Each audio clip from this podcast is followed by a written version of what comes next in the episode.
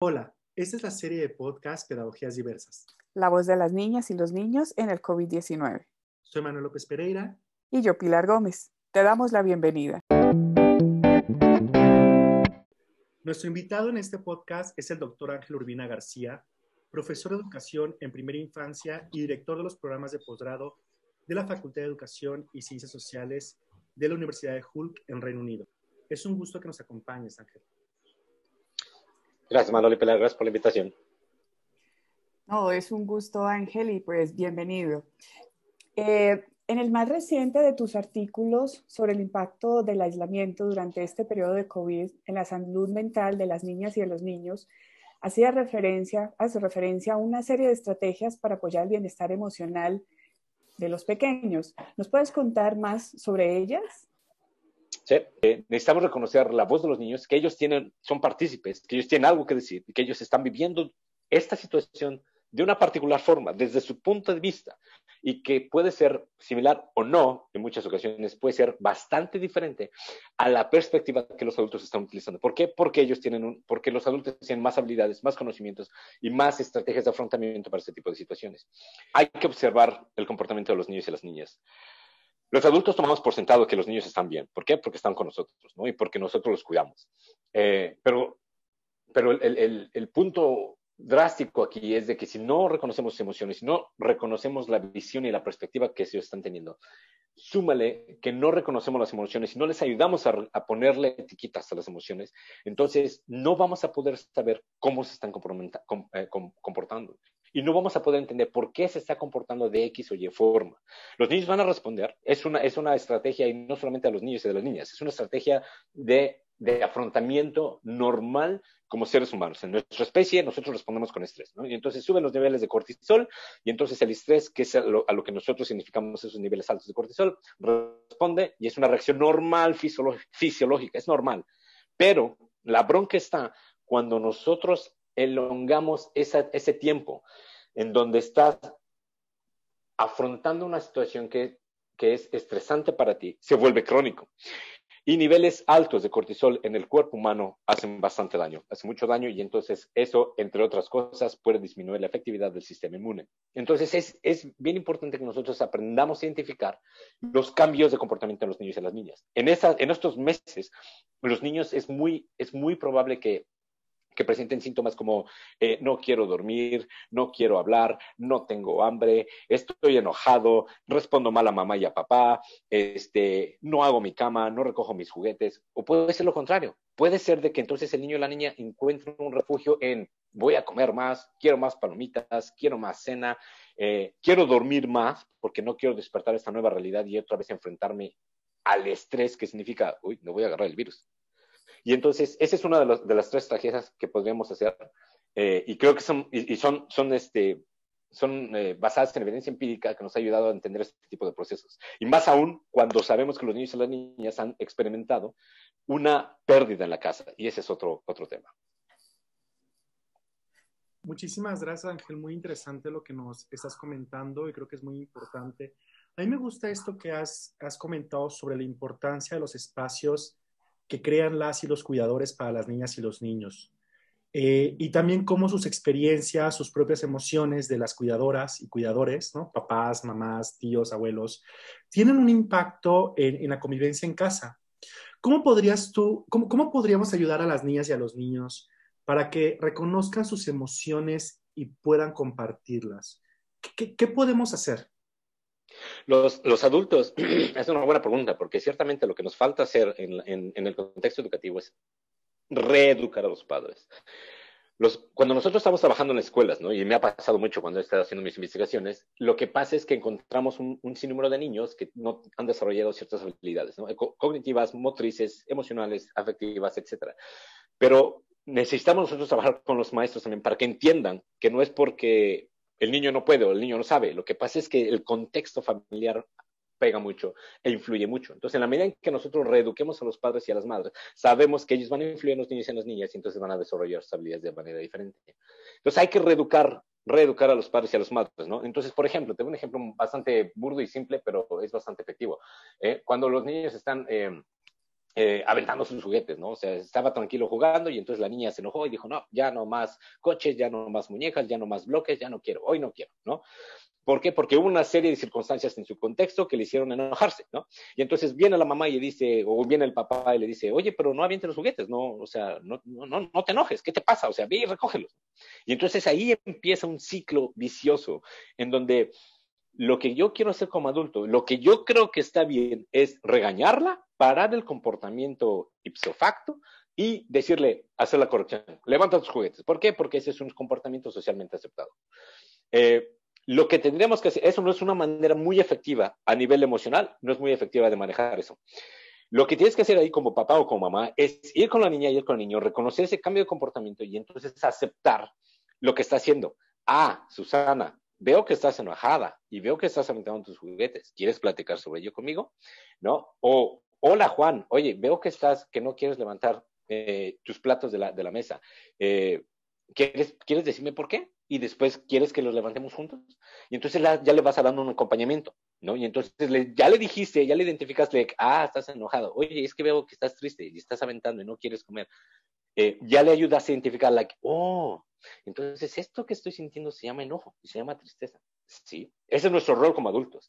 Y entonces ya después le das seguimiento, le después le dices, entonces ven, ¿qué te parece si juntos eh, recogemos los juguetes? ¿no? Y entonces tú como adulto vas, vas a ser el modelo y entonces vas dando el principio para que ellos, ellos copien ese comportamiento. Entonces se haga un conecte socioemocional más, más fuerte, ¿no? Eh, eh, es, importante recordar que los niños y las niñas, bueno, los, seres humanos aprendemos como especie a través de aprendizaje vicario. Y esto quiere decir que nosotros aprendemos de los modelos de los que nosotros observamos. Más aún cuando hay un, hay un lazo emocional muy fuerte con ese modelo. Y bueno, eso te explico después, porque hay bastantes estudios empíricos sobre eso, pero es muy interesante. Pero es, un tipo más o menos con ese ejemplo, te, te lo ilustro. Está maravilloso, Ángel, porque puedes entonces eh, llevar este punto de reconocer la emoción y entonces en el momento en el que reconoces e identificas esa emoción, pues eh, ya puedes darle ese nombre que hace un rato tú mencionabas a esa emoción y entonces el tenerla identificada te permite más adelante en otros contextos o en otras situaciones saber y expresar eh, sobre esa emoción. Y también me parece muy importante en relación a que mencionabas un poco de situaciones de estrés, que toda, toda esta situación de, confinamiento también se ha, han desencadenado en, varios, en varios niños. Entonces, sería muy importante también que nos dijeras como cuidadores, como mamá, papá, que, que, escuchamos este audio, ¿qué podríamos hacer entonces frente a estas situaciones de estrés que manifestaran las niñas o los niños, allí como en este sentido también de cuidado con ellos. Una, una, de las cuestiones primordiales que tenemos que entender es que el estrés es una reacción fisiológica normal ante situaciones que nos representan un reto. Y el estrés se va, está dado por una relación ambiente o estímulos ambientales o, estímulos contextuales y la capacidad que yo tengo para atender o eh, afrontar ese tipo de situaciones, ¿no? Entonces, a lo que llamamos nosotros son, nosotros le llamamos, en, psicología son factores eh, estresores, ¿no? Ahora, eh, entendiéndolo, es, es un, un estresor que, por ejemplo, puede ser que mi papá llega tarde en la noche porque tiene que ir a trabajar porque es médico y está teniendo gente con COVID. Y entonces llega la noche y yo ya no lo veo, ¿no? Por ejemplo, o me ve cinco minutos, me cuenta un cuento y ya me voy a dormir. Entonces eso puede ser estresante para un niño, pero para otra niña no puede ser estresante, ¿no? Entonces ahí de lo que hablamos es de una mediación cognitiva, ¿no? Entonces la forma en que tú estés afrontando o en la medida en que el niño o la niña tenga habilidades de afrontamiento cognitivas para poder evaluar y ajustar la forma en que me pega el estresor ambiental es lo que va a marcar la diferencia. Y entonces ahora, es importante que los papás aprendan a reconocer esto también. Y entonces los cuidadores, o la mamá, o el abuelo, o la abuela se quedan, o la tía, ellos tienen que entender también que los niños están procesando, ellos están todo el tiempo observando, todo el tiempo están aprendiendo. Y entonces, con sus limitadas habilidades por su edad comparado a un adulto, por eso le digo limitadas, no es que sean limitadas porque son limitados, pero comparado a un adulto tiene habilidades limitadas. Entonces, con esas habilidades que tiene, ellos están, están tratando de hacer sentido a lo que está pasando. O sea, ¿por qué tienes máscara, mamá? ¿Por qué no estás conmigo, papá? ¿Por qué te tienes que ir al hospital? ¿No ves en las noticias que están diciendo que no salgas? Quédate conmigo y además es peligroso. Entonces, eso añade, ese es otro estresor, por ejemplo, eso añade eh, a mi respuesta, ¿no? Porque entonces si estoy viendo en la tele o me están diciendo mis amigos en el Facebook que es peligroso salir, pero yo veo a mi papá que sale a diario al hospital, entonces está, eso está fuerte para mí, porque entonces yo tengo miedo a mi papá, o sea, tengo que, miedo a que mi papá se enferme y sea parte de todos esos que están diciendo, ¿no? Y entonces los, los papás tienen que reconocer esto, ¿no? O sea, entiendan primero que los niños, tal como ustedes, papás y mamás, y maestros y maestras, y los que estén cuidando, están reaccionando ante esta situación de diversa forma. Entonces, no esperemos que un niño o la niña responda de la misma forma que un adulto responda. Es diferente. Hay que identificar esos eh, comportamientos, ¿no? Eh, y entonces ellos tienen que dar este acompañamiento, ¿no? Yo sé que estás, eh, tienes miedo, papá está trabajando, pero está ayudando a mucha gente, pero él está regresando contigo y él se está cuidando mucho, mi amor. No te preocupes, va a estar, va a estar bien. Entonces estás identificando, estás ayudando a regular esa emoción también y estás, y por ende vas a ayudar a, esa regulación conductual también. ¿no? O sea, la, regulación emocional nos llama una regulación, regulación conductual también. Entonces, ya cuando identificamos el estrés, entonces ayudamos al niño o a la niña a identificar eso y, y entonces ella o él va a aprender a regular, su conducta, que al final del día es una de las metas que nosotros tenemos como educadores o como psicólogos. Eh, tenemos que ayudarles a este desarrollo de independencia y autonomía en la autorregulación emocional y en la autorregulación conductual. Entonces, para sumar, eh, para, para englobar, es eh, ciertamente la identificación de estrés, entender que el estrés es una reacción normal fisiológica, entender que los niños van a, van a reaccionar de diferente forma y entender que nosotros somos los guías y el modelo que los niños y las niñas van a seguir para poder responder a estas, estas situaciones. Si yo me pongo histérico o me pongo muy neurótica porque veo las noticias y digo, ay, es que me voy a, voy ir al súper y no quiero ir, o quiero, voy ir al mercado, pero no quiero agarrar la manzana, es la misma forma que los niños y las niñas están aprendiendo a reaccionar. Uy, no voy a agarrar este juguete porque me voy a infectar. Uy, no voy a agarrar esta pelota porque, ¿ya viste? Los patrones de comportamiento son repetitivos. ¿Por qué? Porque se aprenden en un modelo social. Entonces los papás tienen, ese es, ese es otro, otro mensaje clave papás y mamás, cuidadores, adultos entiendan. Los niños y las niñas van a copiar el comportamiento que ustedes están haciendo. Aunque se den cuenta ustedes o no. Los niños siempre, siempre están agarrando piquitos de cómo lo hacen ustedes, cómo se comportan, qué es lo que dicen, cómo se sienten y cómo reaccionan. Incluso la, el, el la comunicación no verbal, lo aprenden los niños y las niñas. Entonces, es una forma de lidiar, de, de ayudar al niño y a la niña a que enfrente este, estos estresores que son bastante rudos en este tipo de pandemia. Oye, Ángel, bueno, siempre hay muchísimo de qué hablar de lo que comentas. Eh, hay muchísimos temas que estás eh, tocando que parecen y que son muy, muy importantes en estos momentos. Eh, algo que me gustaría también que nos comentaras, que, que, tú has hablado de esta regulación emocional, ¿no? Y la importancia que las, los papás, las mamás, los adultos le dan a las niñas y a los niños. ¿Qué pasa ahora que cuando las niñas y los niños tenían la escuela como un espacio social donde había una experiencia de regulación emocional, donde al estar con otras compañeras y compañeros, ellos podían interactuar de manera diferente y entonces, bueno, generaban otros espacios de aprendizaje, ¿cierto? Eh, que, donde también se aprendía a regular emociones, donde también se aprendía a, socializar, a, a decir qué siento. ¿Qué pasa con esta pérdida de espacio y, con las niñas y los niños? Esa es buena pregunta, porque entonces los niños estaban acostumbrados a una rutina. Acuérdense, otro, otro, otro pilar fundamental en la psicología del desarrollo y psicología infantil es establecimiento de rutinas. Para el ser humano es crucial. Si no tenemos rutina nosotros de pequeños, en adultos nosotros vamos a hacer un desbarajuste. Eh, ellos tenían una rutina, y entonces ellos tenían a sus amiguitos, ellos tenían a sus amiguitas, a la maestra, tenían a su tarea, tenían una rutina establecida. Cuando viene de manera abrupta una suspensión de labores, entonces se, se, experimenta como una pérdida también, ¿no? Perdí a mi amiga, a mi super amigo con el que pateaba yo el bote y entonces, o con el que salía yo a educación física y el recreo, o mi maestra tan bonita que me alivianaba y me apapachaba, etcétera. Son pérdidas que, van, que, han experimentado los niños y las niñas en marzo y en abril. Entonces, eh, es, es, es interesante ver cómo los niños y las niñas tuvieron que ahora reaprender a interactuar y a socializar en la casa. porque ellos no pasan la mayor parte de, su tiempo en la casa, lo pasan en la escuela, con sus amigos, o en el club, o en las extraclases, no sé.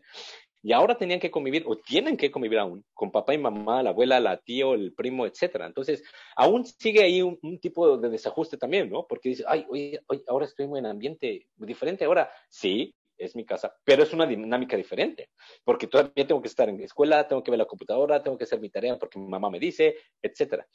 Eh, entonces, eh, más aún, esto, esto se, hace, se hace más fuerte cuando, cuando los niños y las niñas experimentan una, una pérdida, por ejemplo, ¿no? O sea, después ahora vas de regreso a la escuela, entonces, ¿qué es lo que pasa, no? Y esto es lo que, lo que comentaba yo con, con un, profesor de la Universidad de Oxford en una entrevista que di para, para el canal eh, Sky News, y entonces él lo que decía, y yo me, yo me prendí, lo siento, pero él decía, eh, ahora que regresen los niños y las niñas, entonces, este, pues vamos a enfocarnos en, lo académico, ciertamente vamos a ayudarles, pero yo les recomendaría que no nos enfoquemos mucho en el duelo y en las pérdidas, ¿no? Y yo, así yo me aprendí, yo, a ver, espera, espera, espera, espera, ¿no? Porque entonces lo que estamos, el mensaje que estamos dando es, la escuela es un lugar para que aprendas, hagas amigos, pero aprendas matemáticas y tengas muchos, muchas buenas calificaciones. Pero olvida, olvida que te vamos a apoyar a tus, en tus problemas emocionales, olvídalo. Es el mensaje que estamos dando. La escuela debe ser un lugar en donde nosotros le enseñamos a los niños y a las niñas desarrollar habilidades para la vida. experiencias de muerte es parte de la vida, es parte del proceso. Lo que pasa es que no está en el currículum de la escuela. Y lo que pasa es que eso no lo medimos y entonces pues, no, podemos hacer comparaciones internacionales para decir, ah, mira, nosotros lidiamos más con el duelo, entonces somos el número uno, ah, nosotros somos el número tres, ah, porque ese es el tipo de educación que tenemos ahora. Es una competencia global. Y entonces nos olvidamos del lado más humanista, que es ayudar a los niños y a las niñas a afrontar este tipo de pérdidas y, entonces ayúdales a reconocer todo eso que están viviendo. Ya no van a ver a su abuelo nunca, ¿no? Y entonces regresar a la escuela es otra transición, ¿no? Que es, que es la parte de, de, eh, mi área de expertise. Es cómo, qué es lo que pasa y cómo podemos ayudar a moverse de la escuela a la, de, sorry, de la, de la casa a la escuela. Entonces ahí lo que se recomienda es, hay que tener mucha comunicación, muy cercana con los, con los maestros y las maestras. Hay que reconocer las, las políticas que se van a poner, se implementan. Hay que hablar, hablar diario con tu hijo y con tu hijo. ¿Cómo te fue? ¿Qué te pasó? ¿Cómo lo viste? ¿Qué fue lo más padre de hoy? ¿Qué fue lo que no te gustó? ¿Qué fue lo que te hizo triste? ¿Qué fue lo que te hizo feliz? Ah, otra vez, ¿ya ves? Otra vez regresando a las emociones. En cuantos más puentes hagamos nosotros, en cuanto más ligas o conectes hagamos entre casa, hogar y escuela, es en la medida en que nosotros vamos a ayudar a los niños y a las niñas a hacer esa transición más tranquila. Porque ahora van a regresar con mucho miedo, porque saben que hay un virus allá afuera que mata. Y saben que las escuelas y ahora van a ver cosas eh, de plástico separándose a amigos y ahora van a ver con cubrebocas y no te, y te tienes que lavar las manos. Hay un temor y entonces eso es lo que tenemos que ayudarles a lidiar con.